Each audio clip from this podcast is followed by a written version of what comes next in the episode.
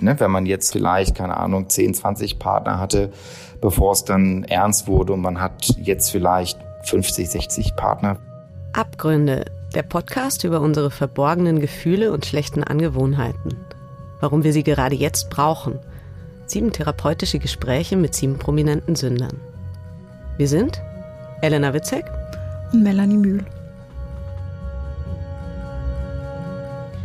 Mit dem Wort erotisch ist im Kontext dieses Podcasts übrigens nicht im engsten Sinne sexuell anziehend, sondern im erweiterten Sinne lustvoll attraktiv gemeint.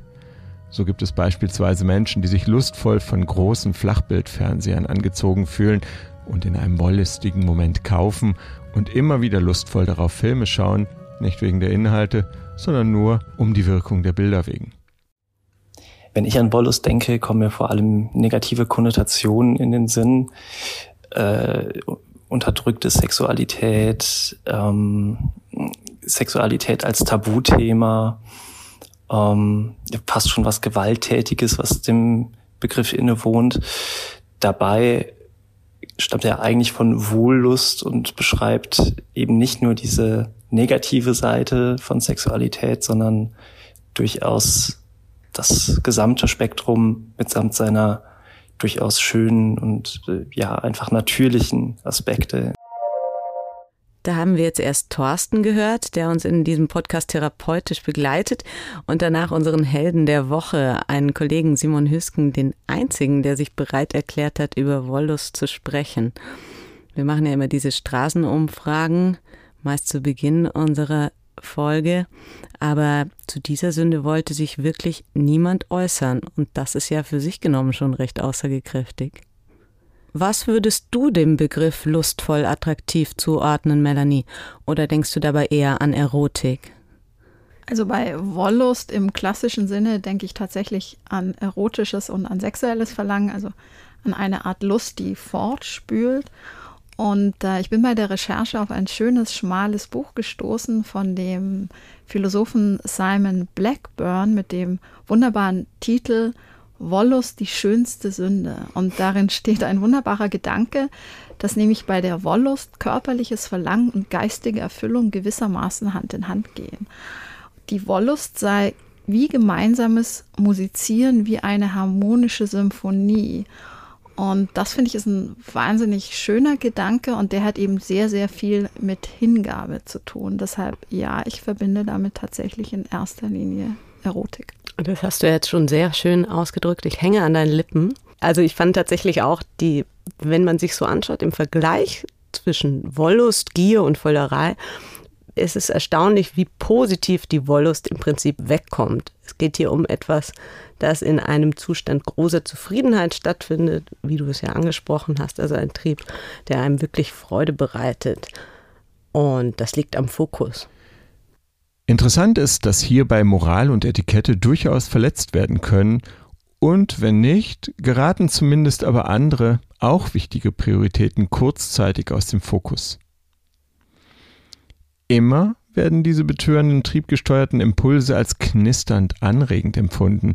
Der Trieb, also hier die erotische Anziehung, gibt den Schwung dazu, die Grenze der Moral zu durchbrechen und selbst bei zwanghaft veranlagten Menschen nicht ans Morgen zu denken. Während gierige Menschen oft Angst haben, aber ihren Besitz mehren, können wollüstige Menschen zwar die angemessene Angst kurz empfinden, sie verflüchtigt sich aber rasch und die Menschen fallen danach wieder in ihre geliebte Obsession ohne vernünftiges Denken an das Morgen. Neurobiologisch gesehen haben die beiden Phänomene aber denselben Ursprung. Ein wesentlicher Teil des Triebs befindet sich nämlich im Nucleus accumbens, einem in der Tiefe jeder Hirnhälfte vorhandenen Kerngebiets des hinteren Frontalhirns. Also kann man im Prinzip sagen, wenn wir nach Reichtum gieren, ist das ein gedanklich relativ elaborierter Abgrund oder elaborierter jedenfalls, als wenn wir uns wollüstig nach Menschen, Objekten oder Genussmitteln sehen. Und vielleicht ist das auch genau der Grund, diese mangelnde Zielgerichtetheit, warum wir sie, diese Sünde, sympathischer finden. Du hast sie mir gegenüber ja auch mal als deine Lieblingssünde bezeichnet. Ja, weil sie, wie gesagt, diese Bereitschaft zur Überwältigung ähm, verlangt in einer ja sehr kontrollierten Welt und der alles so auf Optimierung und Effizienz getrimmt ist. Und da finde ich es sehr schön, auch mal die äh, Kontrolle vielleicht zu verlieren. Und die Erotik, mit der wir ja eigentlich permanent im Alltag konfrontiert werden, ist ja im Grunde auch gar keine wahre Erotik oder, oder Wollust. Ähm, und ich finde, man kann das immer ganz gut im Fitnessstudio beobachten, so der unerotischste Ort der Welt ist, ähm, weil jeder äh, nur auf seinen eigenen Körper guckt und die eigene Oberfläche und überhaupt kein Raum mehr für andere Körper ist oder äh, wollüstige, in Anführungsstrichen, äh, Gedanken. Ähm, Wollust heißt eben auch Kontrollverlust und dafür braucht man eben auch Mut.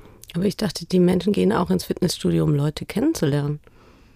Hm, das äh, glaube ich nicht, nee. Früher war das natürlich alles ganz anders. Die Beschränkung dieser Sünde auf das pure Ausleben sexueller Begierden hatte im Mittelalter ja fürchterliche Grausamkeiten zur Folge und Hexen wurden wegen ihrer vermeintlichen Unmoral und ihrem sittenlosen Lebenswandel verfolgt. Und wie sich das verändert hat, vor allem jetzt in der Neuzeit, wo die Wollust gewissermaßen zu einer etablierten Sünde geworden ist, das wollen wir uns in dieser Folge mit Dennis Gansel anschauen. Wir sprechen heute mit einem sehr erfolgreichen Regisseur, der, obwohl er schon eine ganze Weile Filme macht, noch ziemlich jung ist. Er hat nämlich sehr früh angefangen, mit Mitte 20 und war 26, als sein erster großer Kinofilm Mädchen, Mädchen herauskam. Er ist der Regisseur von Napola, Jim Knopf und Die Welle, hat mit vielen großartigen deutschen Schauspielern zusammengearbeitet und später auch mit Hollywood-Stars wie Jason Statham und Jessica Alba. Dennis Gansel, schön, dass Sie hier sind. Ja, vielen Dank für die Einladung. Ich habe mich gefragt, Herr Gansel, geht man nach 20 Jahren im Business eigentlich noch so gern auf Filmpremieren und Festivals, wenn es sich denn ergibt? Ja, ich finde schon, vor allem im Moment. Jetzt musste man ja lange irgendwie pausieren, zwangshaft. Und jetzt freut man sich eigentlich, wenn mal wieder was stattfindet. Ich war neulich in München auf dem Filmfest zwei Tage. Und das war schon schön. Also mal wieder beisammen zu stehen und ein Glas Wein zu trinken und zu quatschen. Nee, nee, das habe ich eigentlich sehr vermisst. Und wenn man sich diese Veranstaltung dann anschaut, also auch kann dieses Jahr ähm, erscheinen ja diese Orte und die Menschen überaus begehrenswert. Wie fühlt sich das so mittendrin an und für Sie?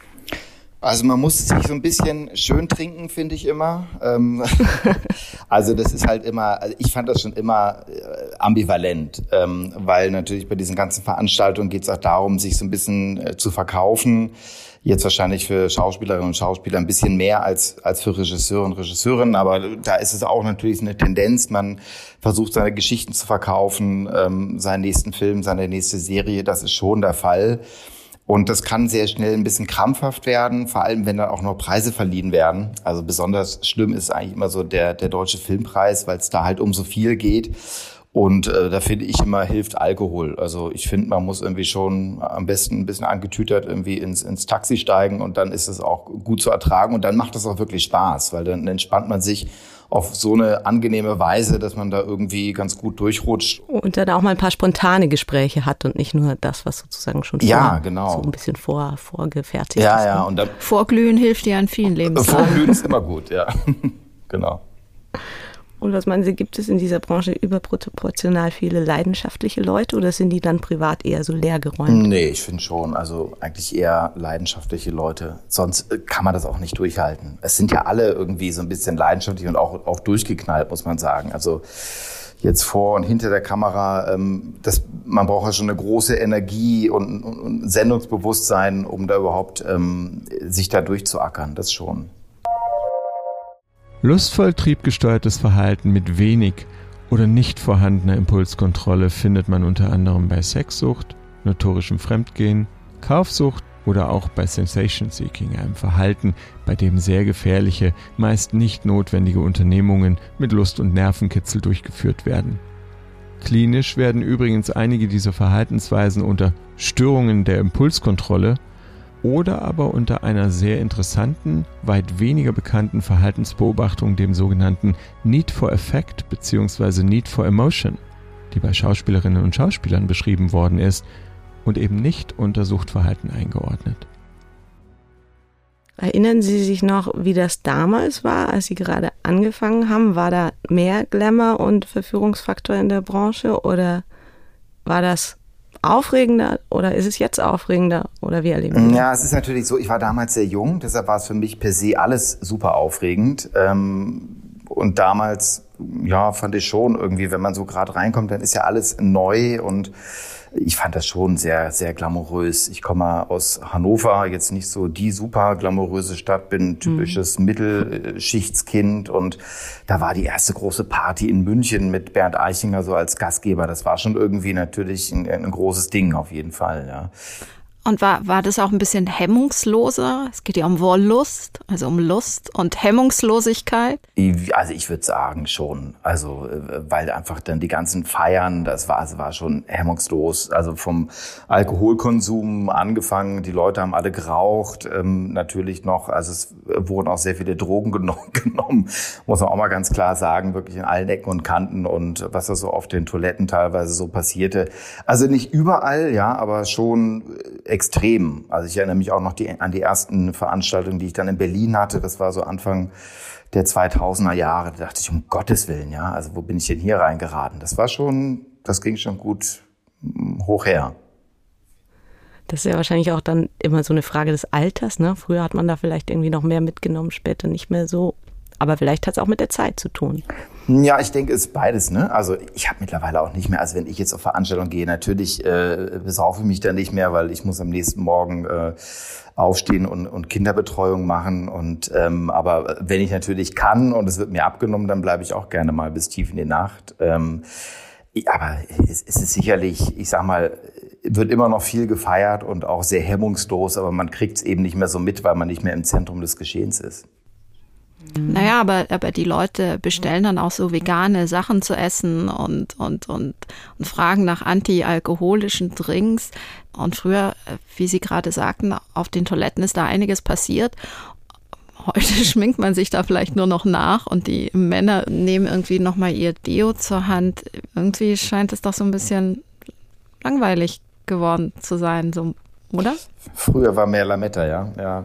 Also äh, es, ist, es, ist, es ist schwer zu sagen. Ich sage mal, als, als These, und das ist ja auch unser Thema, würde würd ich das erstmal unterstreichen. Wahrscheinlich ging es früher mehr, mehr hoch her, weil ja, im Sinne, es war vielleicht auch hemmungsloser, allein, ich sag mal, was so das Rauchen angeht. Ne? Ich will das, will das überhaupt gar nicht postulieren und ich habe es mir auch abgewöhnt, aber es war schon schön. Ne? Also, also ich erinnere mich wirklich noch so an diese weil man dann, wir haben auch viel ähm, harte Getränke wurden äh, genommen, also Wodka Red Bull hat eigentlich so diese ganzen Filmpremieren ähm, so begleitet und sich dann irgendwie noch die zehnte Zigarette anzuzünden, das war schon toll und natürlich am nächsten Morgen dieses, äh, dieser, diese Reue war auch sehr intensiv, weil man gespürt hat, man hat seinem Körper irgendwie nichts Gutes getan.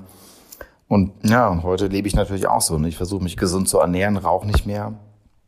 Ja.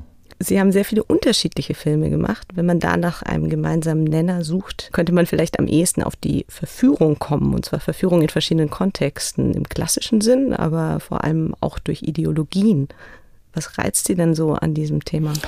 Hm, ich finde das einfach persönlich für mich so ein, so ein Lebensthema. Also ich bin, würde sagen, dass ich immer so ein Suchender war und glaube ich immer noch so ein Suchender bin und eben auch, sage ich mal, ja, mich selber so immer viel ausgetestet habe und das äh, finde ich schwingt schon mit. Also jetzt, keine Ahnung, wenn man sich jetzt so Napola anschaut, ist es vielleicht natürlich so die äh, Auseinandersetzung mit meiner Großvatergeneration, die Frage, wie konnten sie nur, warum haben sie so begeistert mitgemacht? Meine Mutter, äh, meine Oma damals im BDM, mein, mein Großvater schon an der Front und also bis zum Schluss. Und das war eben so ein Gefühl, wo ich sagte, würde mir das selber passieren?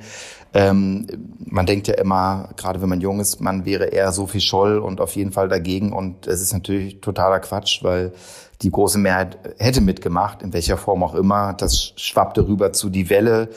Äh, selbes Thema, aber eben heutzutage ist es, haben wir viel gelernt, äh, ist es heutzutage natürlich nicht mehr denkbar und natürlich ist es das. Und das sind, sage ich mal, so die, die Themen. Ne? So, also es finde ich nach wie vor mhm. spannend. Ja? Also das ist eben, finde ich, einfach zutiefst menschlich, ähm, sich da auszutesten und äh, die große Frage, was wäre, wenn? Das ist auch, finde ich, immer sehr cinematisch. Und bei Mädchen Mädchen war es die Verführung im eigentlichen Sinn für diejenigen Hörerinnen und Hörer, die noch nicht so alt sind wie wir. Das war ein Film über pubertierende Frauen auf der Suche nach sexueller Erfüllung. Und es da war damals für die jungen Menschen, sage ich jetzt mal, eine Offenbarung, was einen offenen Umgang mit Sexualität anging. Warum glauben Sie, haben sich das so viele Leute angeschaut? Das waren ja, glaube ich, damals knapp zwei Millionen Kinogänger. Mhm. Ja, das war so ein totaler Überraschungshit. Ne? Ich, also ich habe letztendlich dann, glaube ich, für mich so ein bisschen so eine eine, eine Erklärung dafür gefunden, dass er schon so eine der ersten äh, Komödien war, die so ein bisschen, man nennt das ja so neudeutsch raunchy Comedies ist, ja, äh, die so ein bisschen da so über die Stränge geschlagen haben und auch sehr derb teilweise im Humor waren. Aber finde ich schon so das Herz am rechten Fleck haben. Also wenn man sich so die drei Mädchen anschaut und ich habe ihn lustigerweise jetzt auch natürlich wieder gesehen, das erste Mal seit tatsächlich 15 Jahren wieder ähm, das ist schon toll, also die drei Schauspielerinnen. Man geht schon sehr mit denen mit und mit den Charakteren und gleichzeitig geht das äh, gut zur Sache und Ansonsten kannte man ja davor eben einfach auch äh, viele Teenie-Filme, die eigentlich eher so über die männliche Sexualität gehen. Ne? Also man muss irgendwie dringend jetzt heute Abend noch entjungfert werden oder jemanden entjungfern und man muss über die Stränge schlagen und saufen und so. Und das gab's mit Mädels gab's es nicht. Also wirklich. Also in den USA äh, vielleicht irgendwie ein, zwei Beispiele, aber in Deutschland war es wirklich neu. Genau, genau in diesem rabiaten Humor ja. auch, ne? das, was ja eigentlich so, so eher so von Jungs bekannt genau. ist. Genau, und, und auch sehr selbstbewusst. Ne? Also die Mädchen nehmen sich, mhm. nehmen sich die Jungs ja auch und, und, und nehmen sich ihren Spaß. Und ich, das ist heutzutage, glaube ich, sehr viel normaler mit diesen ganzen Dating-Apps und so, was ich irgendwie so von meinen Praktikanten und Praktikantinnen höre beim Sexleben, da werde ich noch ganz rot, ja. Äh, also das geht wirklich hoch her, da waren wir Waisenknaben dagegen. Ähm, und ich glaube, der hat das so ein bisschen vorweggenommen. Und da lag auch eine gewisse, ich möchte es nicht zu philosophisch machen, aber eine gewisse Emanzipation und Spaßfaktor war da sicherlich auch, äh, schwang da mit. Ja. Ja, wir haben uns dann natürlich auch gefragt, wie wäre das wohl heute, so einen Film zu machen, wo jetzt irgendwie Sex und die Diskussionen über den perfekten Orgasmus im Internet allgegenwärtig sind. Ähm, und irgendwie hatte ja dann auch, wenn man so zurückdenkt, diese Welt äh, von, von Inken, Vicky und Lena auch ein bisschen was Argloses noch, wenn man es so vergleicht mit, mit der Zeit heute, oder? Ja, würde ich schon sagen, die sind ja sehr behütet. Der Film ist ja in München gedreht, es atmet auch München. Es wird ja auch, wie gesagt, es, es, es wird sich eben die einzige wilde Verabredung ne, äh, findet dann eben übers Internet statt und mit großer Überraschung, da kann sich natürlich jede 17-Jährige mit Tinder-Erfahrung äh, lacht sich da wahrscheinlich ins Fäustchen. Aber ich denke schon, dass es eben immer noch, auch selbst in einer Welt mit diesen ähm, Dating-Apps immer noch eben so dieses ja, also äh, immer noch eine Gefahr und eine Aufregung und ähm, dabei ist so dieser Sprung ins Unbekannte. Und das waren so die Anfänge und dementsprechend eben auch noch naiv und jedes Mädchen geht da ja auch unterschiedlich mit um. Also die äh, Lena eben, äh, Caroline Herfurth hat sie ja damals ganz toll gespielt, die ist ja da ähm, gar nicht für, ne? Die ist ja für die klassische Romanze äh, zuständig und, und ähm, hält davon nichts und möchte eigentlich äh, romantisch auch erstmal sich der ganzen Sache annähern. Also jeder hatte auch so einen ganz eigenen Zugang. Ich finde es interessant, was Sie gerade gesagt haben in Bezug ähm, auf ja, die, dieses, dieses Freizügige. Mir kommt es so ein bisschen vor, als würden wir in so einer ganz unerotischen Zeit leben und äh, dass gerade eben diese Dating-Apps wie, wie Tinder das natürlich auch noch, noch befeuern und die Leute eben so sehr auch auf Selbstdarstellung fo fokussiert sind und einander so wegkonsumieren. Und wie Elena gerade auch sagte, alles wird irgendwie auch so, so besprochen und muss perfekt sein. Kommt Ihnen das alles nicht so ein bisschen ähm, kalt vor. Also ich denke jetzt an Ihre Ausführung von vorher, wo es noch so ein bisschen zur Sache ging. Es scheint mir so geschäftsmäßig zu sein und wenig erotisch. Ja, ich kann da natürlich wirklich nicht drüber reden, ähm, wirklich, weil ich selber das eben gar nicht nutze. Ne? Also ich bin, äh, wahrscheinlich hätte ich mich mit, äh, mit, mit Mitte 20 über Tinder sehr gefreut. ähm, und aber mittlerweile bin ich verheiratet und das ist natürlich überhaupt kein Thema. Ich, also ich kriege das eben immer nur mit, was sozusagen eben Praktikanten mir so berichten und da höre ich eben beides. Also ich höre tatsächlich von jungen Frauen, dass sie es super finden, sich ähm, relativ schnell ausprobieren zu können und beobachte dann eigentlich nach einer sehr intensiven Ausprobierzeit dann eben den Drang zum sehr bürgerlichen, also in, in also mit ja, mit, mit 26, als, als, als ich Mädchen Mädchen gemacht habe, da habe ich in der WG gewohnt mit meinem Filmproduzenten und wäre nie, nie im Leben darauf gekommen, irgendwann eine Eigentumswohnung oder Aktien und so. Das war für uns alles äh, super undenkbar. Und bei den Mädchen, also jetzt habe ich zwei konkrete Beispiele, nach einer sehr intensiven Ausprobierzeit ist eben jetzt, die haben Aktiendepots, die wollen sich in Immobilien in Hamburg kaufen, die überlegen mit ihrem Freund, also sich bald zu verloben, wo ich denke, oh wow, die sind Mitte 20 und andererseits gibt es natürlich auch, glaube ich, dass, dass es ein enormer Druck ist. Und ich glaube auch, dass es, dass es so einen Suchtfaktor auch hat. Also das glaube ich auf jeden Fall. Also für beide Geschlechter. Also der schnelle Sex über Tinder, meinen Sie das? Ja, glaube ich schon. Ne? Also das ist ja irgendwie, glaube ich, sehr, das geht ja sehr schnell. Und ähm, keine Ahnung, aber da würde ich, da rede ich halt jetzt zu theoretisch. Ich weiß jetzt nicht, äh, was macht's für einen Unterschied, ne? Wenn man jetzt, sage ich mal, ähm, wie wir damals vielleicht, keine Ahnung, 10, 20 Partner hatte, bevor es dann ernst wurde und man hat jetzt vielleicht, keine Ahnung, 50, 60 Partner, wie gesagt, äh, wahrscheinlich bei manchen noch sehr viel mehr.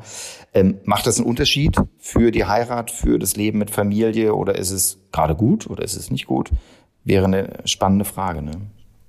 Ja, stimmt. Das wird sich aber ja dann erst in ein paar Jahren raus, wenn dann diese Generation, ähm, die das jetzt macht und die dann vielleicht jetzt erst Mitte 20 oder 30 ist und dann müsste man mal beobachten, was da irgendwie in höherem Alter passiert. Aber vielleicht ist es, ja, vielleicht ist es dieses, ähm, in, der, in dieser Lebensphase muss alles ganz schnell und intensiv stattfinden und dann ist es abgehandelt. Das finde ich auch sehr interessant, diesen Aspekt, dass man dann eben ab möglicherweise schon ab Mitte 20 sagt, so, ich habe jetzt eigentlich alles erlebt, was ja Wahnsinn ist. Ne? Ich habe alles erlebt, was ich erleben wollte. Das wäre doch irre, wenn das wirklich eintreten würde. Also ich habe neulich mit meiner Schwiegermutter darüber geredet, über das Thema, und die sagte eben auch, naja, wir haben uns eben damals gar nicht ausprobiert. Ich meine, die hat ihren ersten Freund geheiratet und äh, hat sich dann eben den, den zweiten Freund war dann eben ihr zweiter Mann und sehr viel mehr war da nicht. Ne? Also vielleicht äh, wird man und sicherlich wird es auch den einen oder anderen Mann oder auch Frau älteren Semesters äh, geben, der das bereut, sich eben nicht so ausprobiert zu haben, weil es die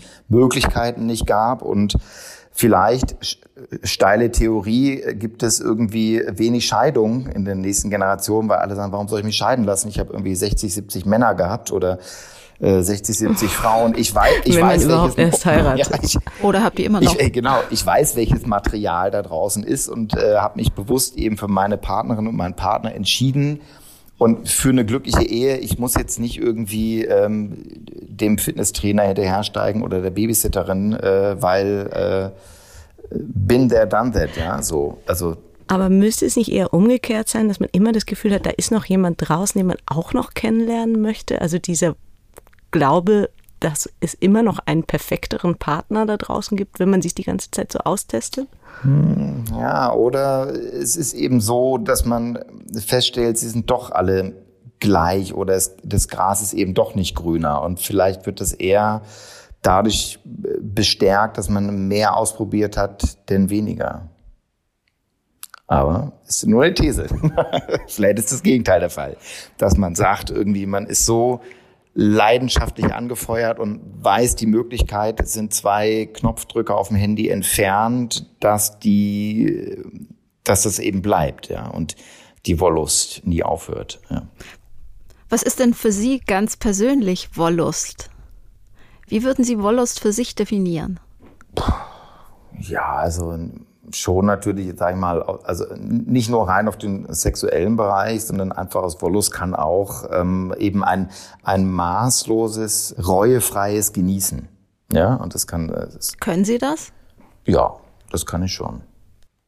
Auch da, auch da würde ich wieder sagen, dass Alkohol hilft. Ja, also ähm, wie immer, aber das ist, das ist typbedingt. Ja, ich bin jemand, der sozusagen, um etwas Enthemmung zu haben, also ich sag mal so, in, in meinem Alltag muss ich so kontrolliert funktionieren, in meinem Beruf muss ich so kontrolliert funktionieren, sehr diszipliniert, dass ich sozusagen etwas Alkohol, ich rede jetzt nicht über eine Flasche Schnaps, ja, ich rede mal über ein Glas Weißwein, ja, wo ich sage, dann kann ich ein gutes Essen noch mehr genießen, sicherlich auch eine Sexualität äh, mehr genießen, nicht, dass man das immer braucht, aber ähm, das ist so zumindest, sage ich mal, bei mir sicherlich ein, ein Faktor, ja.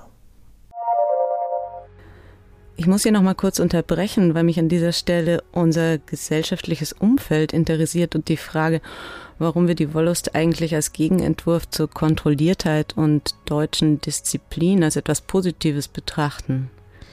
Es ist aber schon erstaunlich, denn in unserer Ich- und Konsumgesellschaft scheint es innerhalb der teilweise nicht unbedingt eng gesteckten Grenzen eher abwegig zu denken, dass eine leidenschaftliche kurzfristige Befriedigung egal ob im Konsum materieller Dinge oder im zwischenmenschlichen Bereich, unmoralisch oder gar eine Todsünde sein soll. Grund für diese Haltung ist vermutlich, dass in unserer Zeit für viele Menschen in Europa ein Überangebot an Konsumgütern sowie Möglichkeiten zur Erfüllung erotischer Bedürfnisse verfügbar sind. Dieses Verhalten zu fördern, ist ja auch ein Ziel einer konsumorientierten Industrie und lässt sich natürlich durch das gelenkte Erlauben von Übertritten moralischer Grenzen ankurbeln. Ja, ich, ich finde das ein interessanter Gedanke, weil ich glaube, dass das gar nicht darum geht, vielleicht, dass es so, dass es unmoralisch ist. Ich glaube eher, dass es nicht wirklich äh, ausgelebt wird. Äh, dass es eben ganz selten zu so einer Art Kontrollverlust kommt. Und bei Kontrollverlust denke ich jetzt überhaupt nicht an, ähm, man, man, trinkt irgendwie 20 Gläser zu viel äh, oder ja, nimmt sonst irgendwelche äh, aufputschenden Medikamente oder Drogen, sondern tatsächlich äh, Wollust rein jetzt äh, auf die Sexualität bezogen mit einem Gefühl von äh, Hingabe verbunden. Ähm, ja, weil man sich dann eben auch ausliefert und das ist äh, eben etwas, was äh, viele Menschen sehr ungerne tun, weil sie gerne die Kontrolle ähm, behalten, was verständlich ist, aber ähm, der Wollust eigentlich zuwiderläuft. Die Soziologin Eva Ilus hat sich ja schon seit vielen Jahren mit der Verschränkung von Konsum und Romantik beschäftigt und die hat gerade ein neues Buch rausgebracht äh, mit ihrer Kollegin Dana Kaplan. Das heißt, was ist sexuelles Kapital? Und darin geht es um die Frage, wie unsere Ökonomie die Sexualität bestimmt. Und da widerspricht sie zum Beispiel auch Max Weber, dem Begründer der der Soziologie, der Sex als Gegenentwurf zum rohen alltäglichen Leben definiert hat.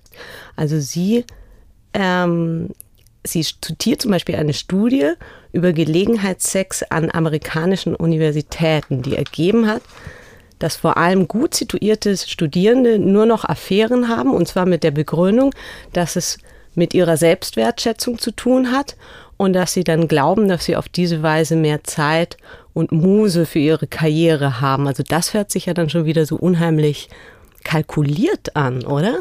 Genau, und äh, da, damit würde ich sagen, liege ich eigentlich genau bei ihr, weil es geht ja äh, bei, bei Wollust um den Kontrollverlust. Und das, äh, was, was in der Studie kommt mit der ähm, ja, dass man auf das Selbst gerichtet ist und sozusagen alles dem eigenen Fortkommen unterordnet. Das heißt ja, dass man ähm, den anderen konsumiert, ja, wie man auch, ein Buch von ihr heißt ja auch der Konsum der Romantik, wie man eben dann auch die Romantik konsumiert, sich eben nicht wirklich hingibt, sondern ähm, ja, dieses Miteinander abhakt und integriert in das Zusammensein. Aber somit spricht sie ja dann an keiner Stelle von Wollust, sondern immer nur von Sex oder dem Konsum der Liebe als kalkulierte Verhaltensweise. Genau, aber Wollust ist ja, so wie ich es verstehe, eben das Unkalkulierte, der Kontrollverlust. Genau, aber wann gibt es das denn dann überhaupt noch? Ja, selten, glaube ich. Es gibt es sehr selten. Das ist, äh, was ich meinte. Also ich glaube, dass es, äh, wenn es um Effizienz und Optimierung gibt, und das kommt ja in der Studie auch irgendwie raus, dass eben der der Raum für Wollust sehr klein geworden ist. Und was wir vielleicht unter Wollust verstehen, also diese übersexualisierte, in Anführungsstrichen, Gesellschaft, die ja völlig unerotisch ist, ähm, die nackten Körper, die unerotisch ist, weil sie äh, gefotoshoppt sind und so. Ähm, es geht halt um die Oberfläche und nicht um das wirkliche, die wirkliche Hingabe, sondern es ist immer ein, ein Rechnen, ein Ausrechnen. Wer gibt wem wie viel und wer kriegt dafür was zurück? Das ist ja auch ihre große Kritik in allen Büchern, die sie dazu geschrieben hat, dass es immer darum geht, ähm, quasi am Ende der Mächtigere zu sein, nicht nach unten zu daten, ähm, sich nicht nach unten hinzugeben, sondern immer ja den Status zu halten bzw. zu verbessern. Das ist natürlich eine sehr deprimierende Ansicht. Von ihr, ja, stimmt. Aber ich glaube, man findet, man, findet diese, diese, diese kleinen äh, Räume der Wollust vielleicht doch Lass noch uns- irgendwo. Lass uns doch wieder zum Dennis Gantel zurückkehren, der da ja einen etwas positiveren Blick drauf hat. Wer in einer Zeit, in der es diesen Überfluss an Konsumgütern und auch Sexualpartnern gibt, eigentlich die Zeit der Konjunktur, der Wollust angebrochen. Und das ist jetzt ja so ein bisschen die Gegenthese zu dem, was wir vorher besprochen haben in, in Sachen Selbstoptimierung, dass die Menschen ähm, eigentlich alles jederzeit haben können und in diesen, wie unser Therapeut, der uns für diesen Podcast berät, äh, sagt, lüsternen Flow kommen kann. Haben Sie damit auch Erfahrung?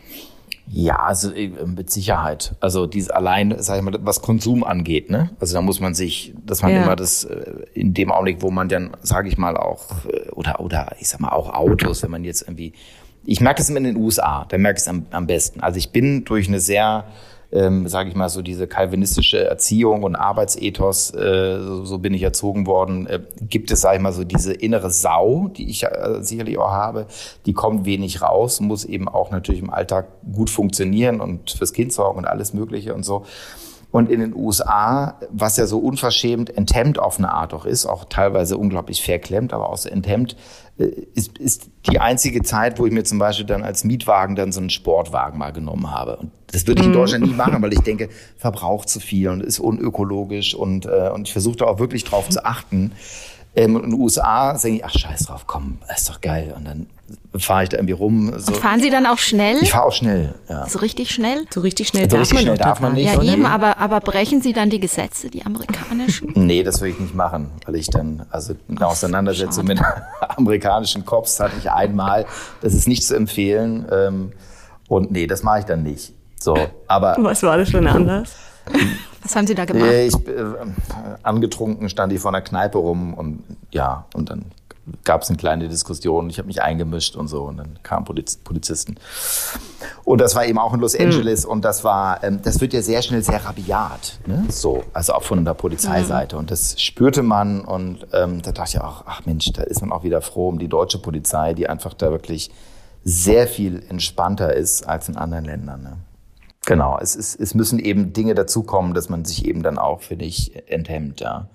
Oder im Clubleben auch, das ist natürlich, sag ich mal, wahrscheinlich ist, äh, in den, als wir in den 20ern waren, konnte man in Berlin einfach besser feiern als äh, in München der Fall, weil in München war es eben so, wo wir studiert haben, war es schwer in die Clubs reinzukommen. Und es war eben auch so, das richtige Hemd war wichtig und die richtige Frisur und, und, und, und in Berlin war das P1 dann, ne? Da bin ich auch nie reingekommen. ja, genau. Und wenn man drin war, war es auch nicht so super. Also wirklich nicht. Und in Berlin war das eben äh, scheißegal. Also da waren andere Dinge und das hat die Leute schon auf eine Art enthemmt. Ich war ja da noch so, so ein bisschen in der Techno-Generation drin und das war schon, das war schon super. Und nicht umsonst ging das natürlich auch äh, Hand in Hand mit, mit Drogen und der Länge der Nächte und so. Das hat ja alles, sag ich mal, zu dieser Enthemmung beigetragen und war auch bewusstes Programm. Ich hätte noch eine Frage, das klingt auch aber so ein bisschen ähm, auch mit dem Sportwagen und so. Also ich, ich gönne mir jetzt mal dieses Ausbrechen. Sie haben Sie da auch so ein bisschen so einen nostalgischen Blick auf, auf dieses hemmungslose, ja, und, und, und, und wünschen sich da nochmal einzutauchen, nur so hin und wieder, ganz selten, aber irgendwie schon? Ja, auf jeden Fall. Das ist ja auch toll. Man muss sich das im, Al- man muss sich das auch ein bisschen bewahren. Man muss es so ein bisschen trennen von den, finde ich schon, von den Gesundheits, äh, dass man sagt, hemmungslos darf es nicht sein, für mich zumindest nicht mehr irgendwie äh, zu rauchen oder irgendwie, aber man hemmungslos darf, kann auch sein, bis morgens um sechs nochmal zu feiern, wenn es irgendwie möglich ist, auf jeden Fall, ja. Aber so dieses Unbeschwerte, auch, sage ich mal, ohne Rücksicht auf Verluste auch der eigenen Gesundheit gegenüber und so, das ist toll und das ist auf jeden Fall, ähm, was zum Beispiel jetzt der, der heutigen Jugend ja erstmal genommen wurde, zumindest die letzten anderthalb Jahre. Und ähm, in welchem Alter kommt das Verantwortungsbewusstsein? Was würden Sie sagen? Mit den Kindern dann, oder? Ja, mit den Kindern, ja. Und ich bin spät Papa geworden, deshalb kam es zu mir spät. Und aber das ist mit den Kindern, ist es schlagartig, ähm, ist das da auf eine gewisse Art und Weise vorbei. Ich würde gerne abschließend noch äh, ein kleines Spiel spielen und zwar einfach nur ein paar schnelle Fragen loswerden, auf die Sie nur ganz kurz am liebsten in einem Wort antworten könnten. Welches Objekt kommt Ihnen als erstes in den Sinn, wenn Sie an Wollust denken? Oder welche Sache? Äh, Granatapfel, komischerweise.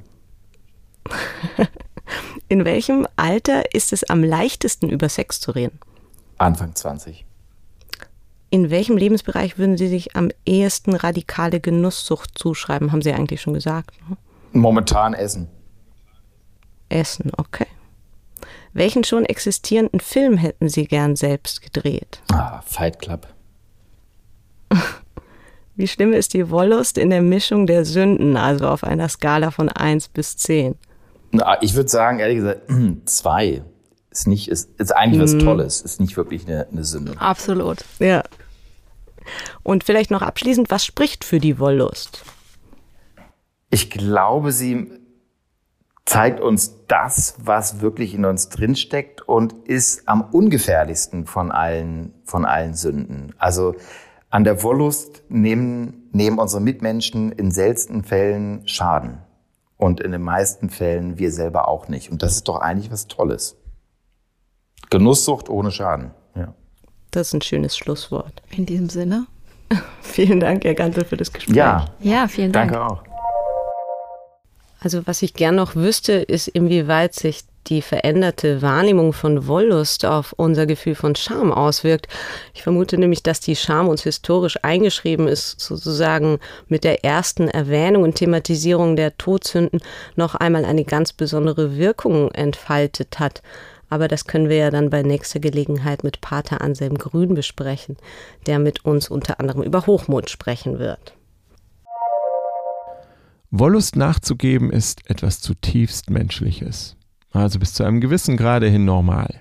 Wollust ist das Salz in der Suppe des Alltags. Sie lässt genießen, ohne sich immer einen Kopf über die Konsequenzen zu machen, und sie ist das Gleitmittel, das auch harte Arbeit noch locker laufen lässt. Sie ist der kurze Urlaub und schenkt zeitlich sehr begrenzt eine hohe positive Intensität. In jedem Fall sorgt sie durch ihre kompromisslos lustgesteuerte Weise mit Leichtigkeit für neue gute, aber auch einschlägig schlechte Erfahrungen, die bei nüchternem Verstand nur schwer zu machen sind. Und neue Erfahrungen sind die neuen ausgebesserten Leitplanken unserer Lebensgestaltung. Auch hier gibt es eine große Gefühlsfamilie. Daher der Rat des Experten, Schluss machen, wenn es am besten ist. Unsere nächste Sünde, Trägheit. Unser Gast Stefanie Sargnagel. Es geht um Müßiggang als politisches Statement und darum, warum die Wiener langsamer gehen als die Deutschen. Wir freuen uns, wenn Sie auch beim nächsten Mal mit uns die Tiefen der menschlichen Psyche ergründen.